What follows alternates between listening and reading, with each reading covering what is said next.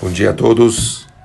Hoje é um dia diferente, é um dia difícil, jejum, dia 9 de Av, Tisha e, e temos no, no livro do Rav Papo, é, no Conselhos Extraordinários, o Peleu Etz, tem um capítulo a respeito do Tisha.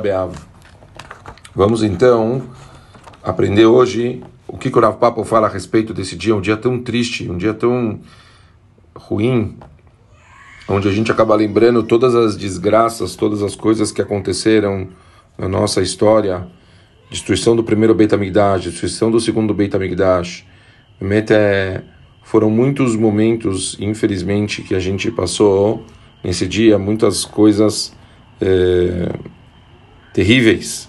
E, portanto, é um dia muito, muito triste para todo a Israel. Escreve o Rav Papo. Deus designou o dia 9 de Av para o povo judeu como um dia de lamento e luto. Nesse dia, recordamos os imensos males causados por nossos pecados e sentimos-nos contridos pela dor que causamos ao Santíssimo e à sua Shekhinah, sua presença divina.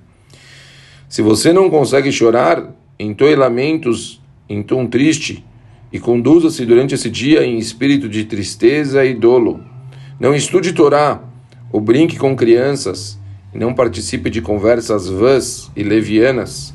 Infelizmente, muita gente não reconhece o significado do nono dia de Ava. Logo ao deixar a sinagoga, se põe a se passear. Muitos ainda usam sapatos de couro, o que é proibido nessa data. Alguns observam o luto somente até o meio-dia, considerando o restante do dia como horas de consolo.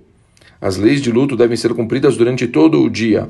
Comer, beber, banhar-se é proibido até depois do anoitecer. Somente as pontas dos dedos podem ser lavadas. Não saudamos as pessoas com shalom, bom dia ou boa noite. Não compareceremos ao trabalho e fechamos as portas de nossos negócios. Mesmo que alguma, algumas autoridades rabínicas admitam calçar sapatos de couro para caminhar por vizinhanças de não Yehudim, Todos concordam que não se deve vestir calçado de couro entre os Yehudim. Pessoas devotas não os calçam em lugar algum. Após o meio-dia, podemos nos sentar em cadeiras e poltronas ao invés de sentarmos no chão. Quem chora pela destruição de Jerusalém terá o mérito de testemunhar a sua reconstrução. Acho que para terminar a parte mais importante. Está escrito no Jerusalém que toda geração que o Beit HaMikdash não foi reconstruído é como se fosse uma geração de, da destruição do Beit HaMikdash, ou seja, nós ainda não temos mérito para reconstruir, significa que se o Beit HaMikdash estivesse nos nossos, nossos dias, ele seria destruído. E sabemos que o principal motivo da destruição do Beit HaMikdash era sinat hinam, ódio gratuito, pessoas não se respeitam, pessoas falam mal de pessoas, pessoas brigam com pessoas, pessoas geram problemas uns aos outros.